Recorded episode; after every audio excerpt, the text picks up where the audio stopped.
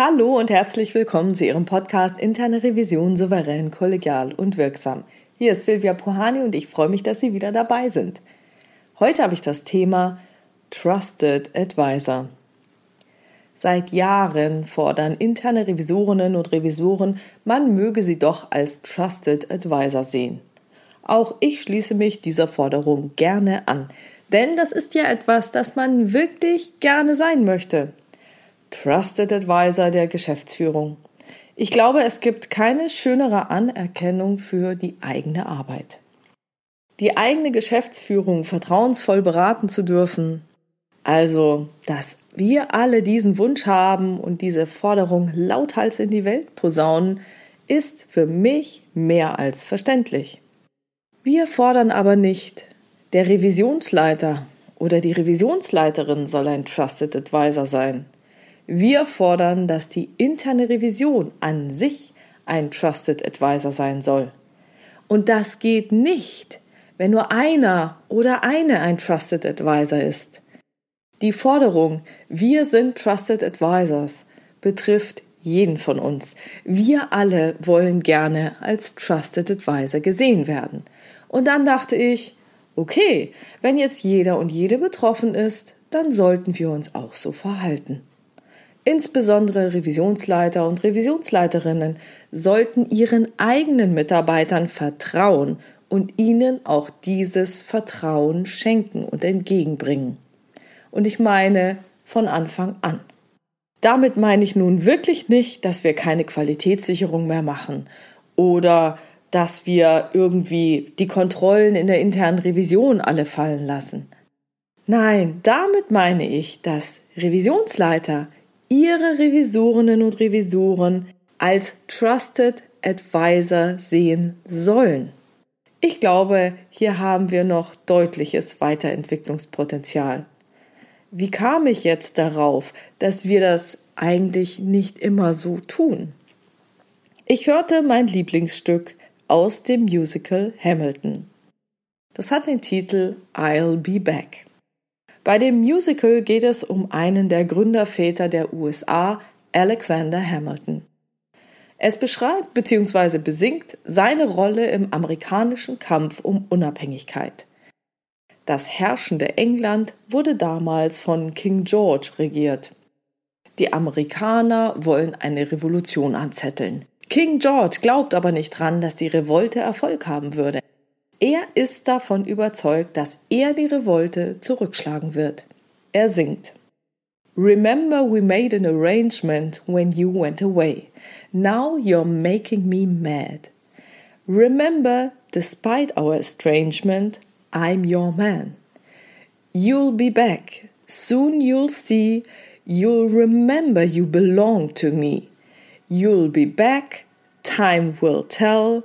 You'll remember that I served you well. Und später geht's weiter.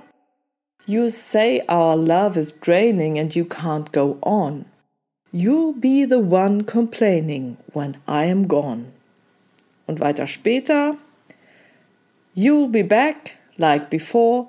I will fight the fight and win the war.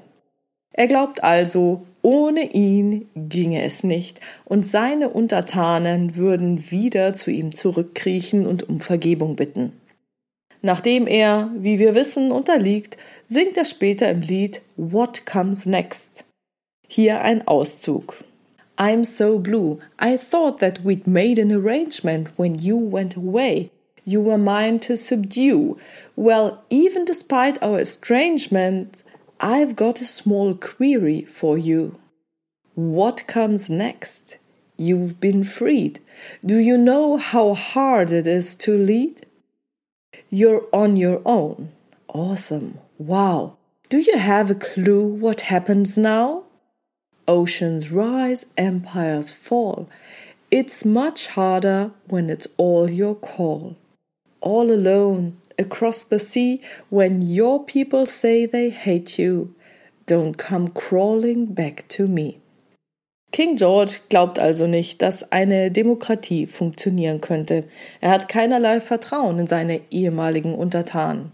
In der Geschäftswelt würde man sagen, er hat kein Vertrauen in eine andere Organisationsform oder Selbstorganisation, wie man das ja heute nennen würde.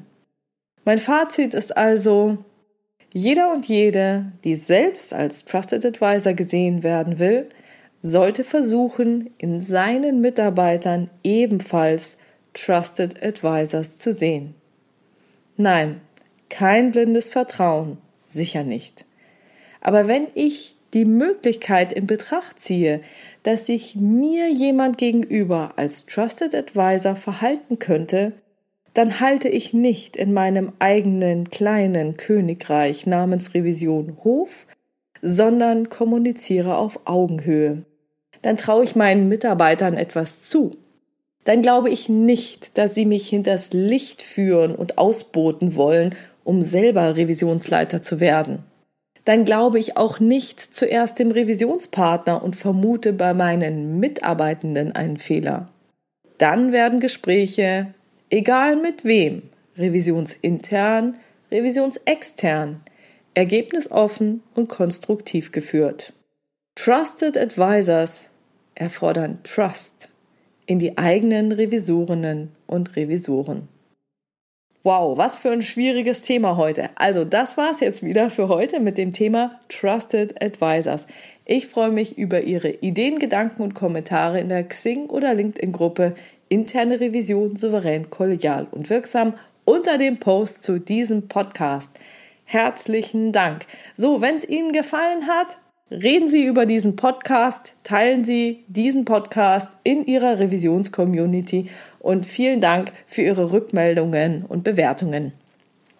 Wenn Sie eine Frage oder ein Thema haben, das zu diesem Podcast passt, dann schreiben Sie mir das gerne per Mail an info@puhani.com oder Sie nutzen eines der Kontaktformulare auf meiner Webpage www.puhani.com. Sie wissen, Sie können anonym bleiben. Ich habe auch eine anonyme Variante für Sie vorbereitet. Bleiben Sie dran und hören Sie gerne wieder rein in Ihren Podcast Interne Revision souverän, kollegial und wirksam. Mein Name ist Silvia Puhani und ich wünsche Ihnen erfolgreiche Prüfungsprozesse.